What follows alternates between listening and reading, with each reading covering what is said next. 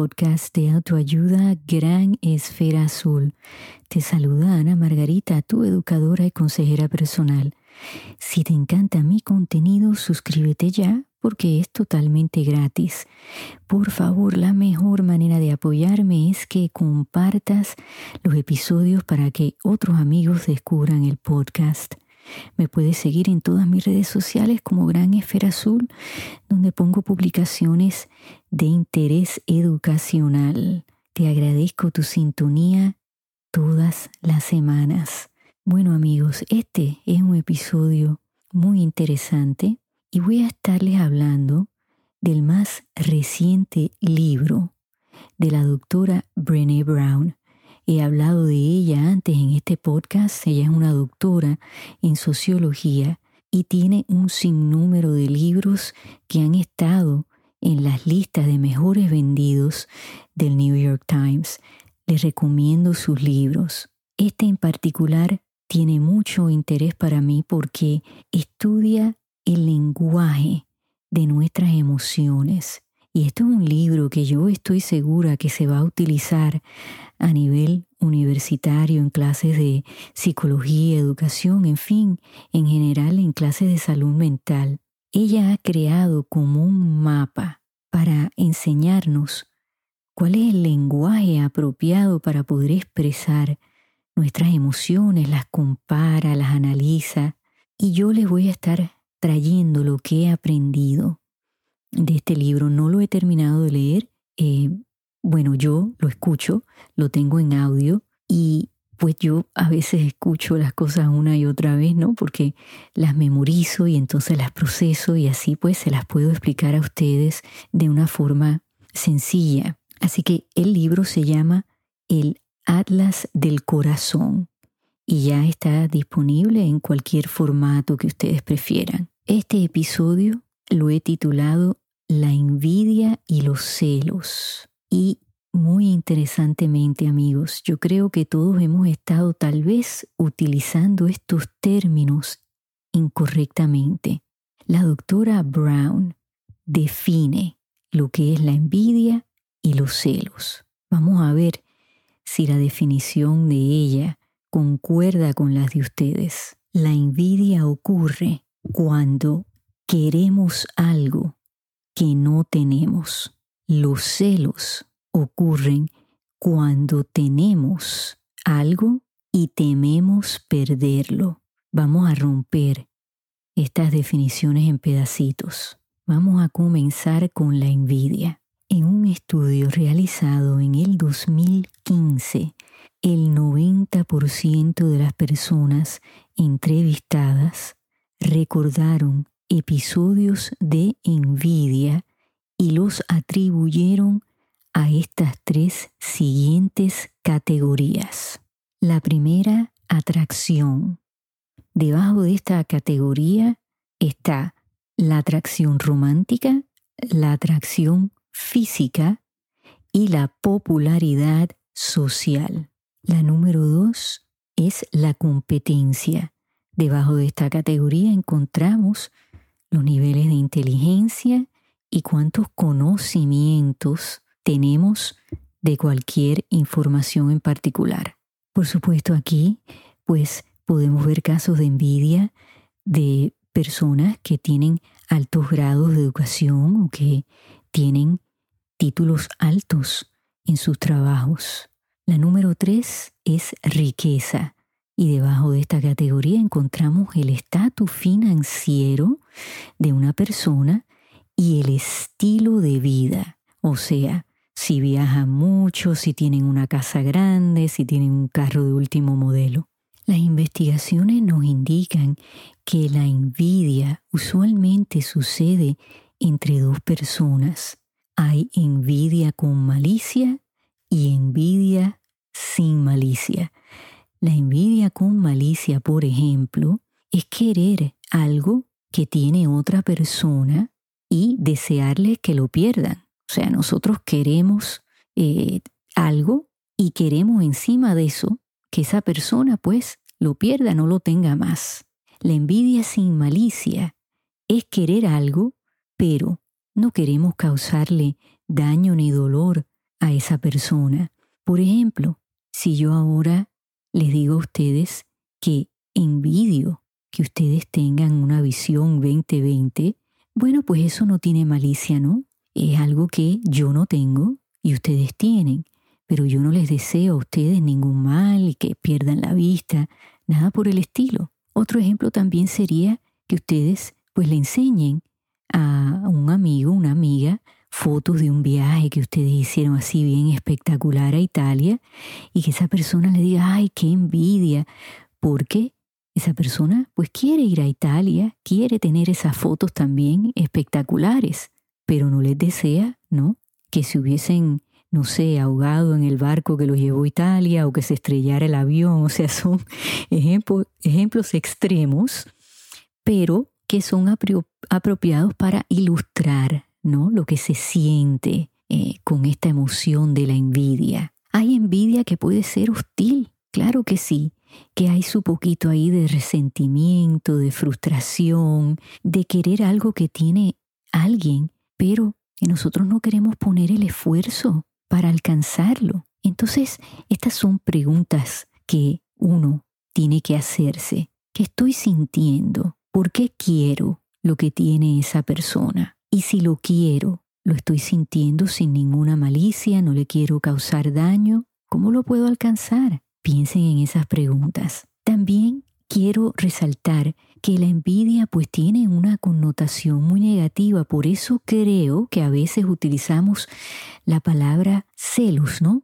Estoy celosa de ese viaje, pero ahora al ustedes escuchar las definiciones, pues entienden que pues no hemos estado utilizando estos términos correctamente y puede ser esa la razón, que la envidia tiene esa connotación negativa. Nos dicen en los mandamientos que no debemos envidiar. Entonces tiene esa connotación religiosa, desde chiquitito nos enseñan que es algo malo. Pero ahora que entendemos cuál es el lenguaje apropiado, pues úsenla con confianza. Vamos a hablar de los celos. Los celos no son una emoción singular, son más bien una evaluación psicológica de cómo nos sentimos, o sea, que sentimos distintas emociones y entonces pensamos en esos celos. Vamos a romper esta información en pedacitos. Las investigaciones indican que hay tres emociones asociadas a los celos. Número uno, la ira. Número dos, el miedo. Y número tres, la tristeza. O sea que pensamos en celos porque estamos sintiendo ira hacia esa pareja, estamos sintiendo miedo de perder a esa pareja o estamos sintiendo tristeza porque esa pareja pues a lo mejor no nos está tratando como antes. Los celos usualmente envuelven a tres personas y esa tercera persona pues puede ser un rival, o sea que sentimos esa amenaza de que podemos perder a esa persona que amamos por culpa de este rival. Los celos también envuelven a dos personas solamente, no necesariamente tiene que haber un rival, ¿no? Otro ser humano. Lo que sí puede estar ocurriendo es que tenemos miedo de perder la relación como nosotros la queremos, ¿no? Y tenemos miedo de perder la atención, el afecto o que esa persona escoja hacer actividades sin nosotros. Vamos a pensar en esas tres cosas, ¿no? Estas son cosas que amenazan nuestra relación. El que pensemos que una persona nos rechace de alguna manera.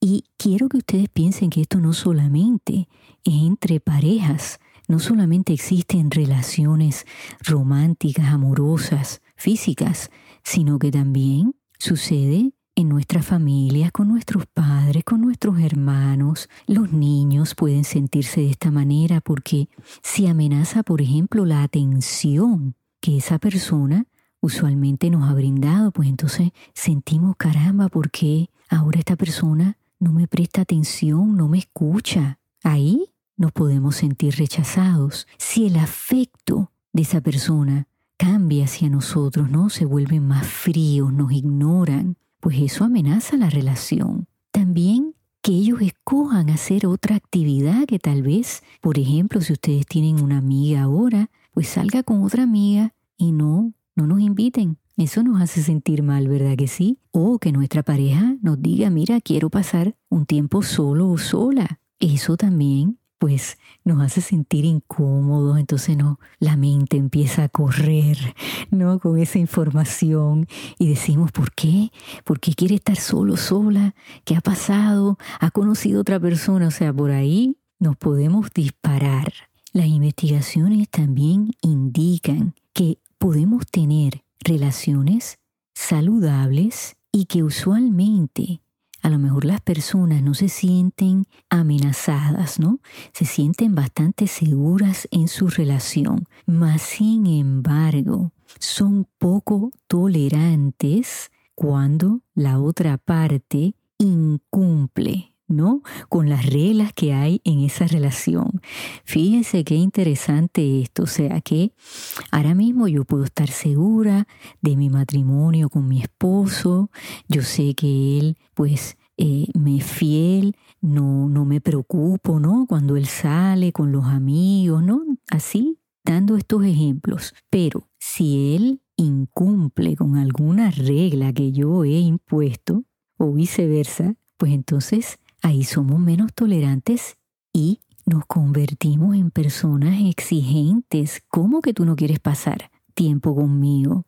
¿Cómo que tú vas a ir a hacer esto sin mí? O sea, eh, si de alguna manera nosotros sentimos que hay una amenaza hacia la relación, y, y, vuelvo y lo repito, no tiene que ser algo grande como una posible infidelidad, que estén teniendo tal vez emociones hacia otra persona, eh, ¿no? Lo que se le llama eh, una infidelidad emocional, no necesariamente física, pero son cosas de día a día que, que a lo mejor eh, nuestra pareja o una amiga o nuestros padres pues no nos puedan prestar atención ese día como quieren o tengan otros intereses distintos a los de nosotros. Quiero aclarar amigos que no todos los celos son malos. Yo creo que una dosis saludable de celos es buena. Fíjense que la doctora Brown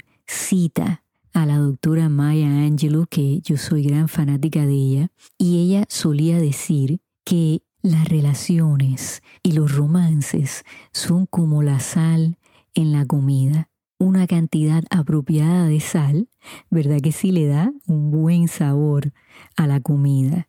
Ahora, un exceso de sal puede dañar esa comida, quitándole el placer de comerla.